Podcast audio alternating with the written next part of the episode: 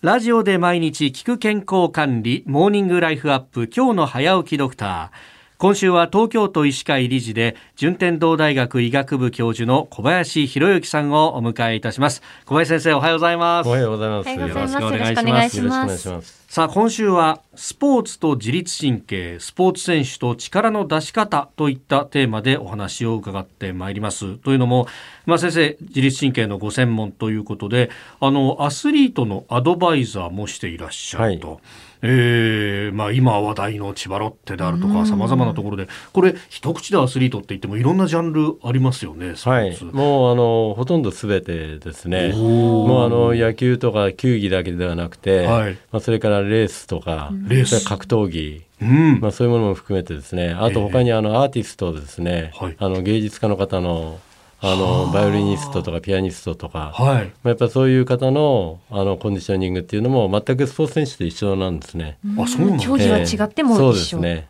へえ、はい。やっぱその本番ってものがあるうーまあ、職業であったりとかだと、うん。そこへ向けてみたいなことになっていくわけですか？そうですね。あの特に我々もそうなんですけども、ええ。皆さんこう日常で本当にその自分の最高のパフォーマンスを出し切れてるかどうかっていうと多分ほとんどの方が多分5割ぐらいかん。7割ぐらいなんですね。ただやっぱりプロスポーツ選手っていうのは、はい。その5割から7割ではダメでえ10割の状態を求められるだからその10割にするにはどうしたらいいかっていうことでやっぱりいろんな指導が必要になってくるんですね。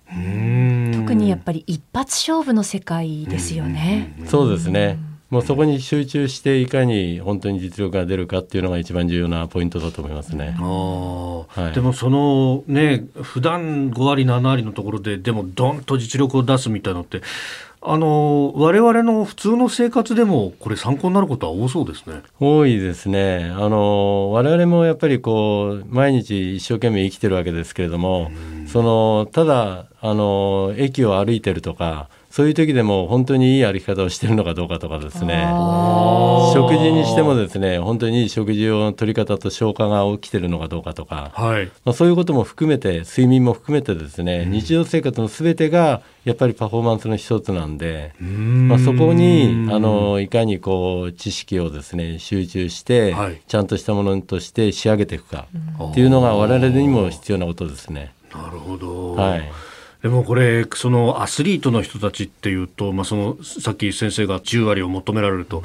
でそれを自分たちも分かっているけれどもやっぱり発揮をするのは難しい。で先生にアドバイス求める。ということになるわけですか？そうですね。これは本当に難しいですね。あのなぜかというとあの気候でも変わってしまいますし。気候ですか？そうですね。もう天気が悪ければ自律神経って乱れますから、そうすると実力はやっぱり出にくいですよね。で、それからプロゴルファーなんかですと風とか自然との戦いも入ってきますんで、はい。それからあの草とかですね、ええ。高さとか、まあそういうことでも変わってきてしまうんで、やっぱりこういろんなものに我々って実は影響されてるんで、乱れないようにしようとするとダメで、はい。乱れるもんだと思っていかないとなかなか100%はいかないですね。あーもうその前提で考えるっていうそういうここととですすでね。ね。だから超一流の選手っていうのは特に5割7割の力をしか今日は出ないなと思ったら、はいそれを分かっててその5割7割をしっかり出していくと。あもうマックス出すと。はそこがやっぱり超一流の選手とそうでない選手の違いになりますね。いやーでもそういう駆け引きの部分っていうのなかなか外からじゃ見えないものがいっぱいあるんですね。そうですね。あのーやはりもう本当に流れっていうのがあるんで、やっぱり自分の流れもありますし、チームの流れもあるんで、自分の流れが悪いと周りにまで影響してきてしまうんで、団体スポーツは。だそこがやっぱり難しいところですね。あーなんかそういう精神世界というかちょっと哲学的なところにも入っていくようですね。そうですね。あの基本的にはやっぱり頭と体と両方で考えないといけないんで、体も考えてないといけませんからね。まあそれがやっぱりあのそういう自律神経とか、まあそういうところにつながっていくんだと思いますね。なるほど。はいえースポーツと自律神経、スポーツ選手の力の発揮の方法というテーマで今週伺ってまいります。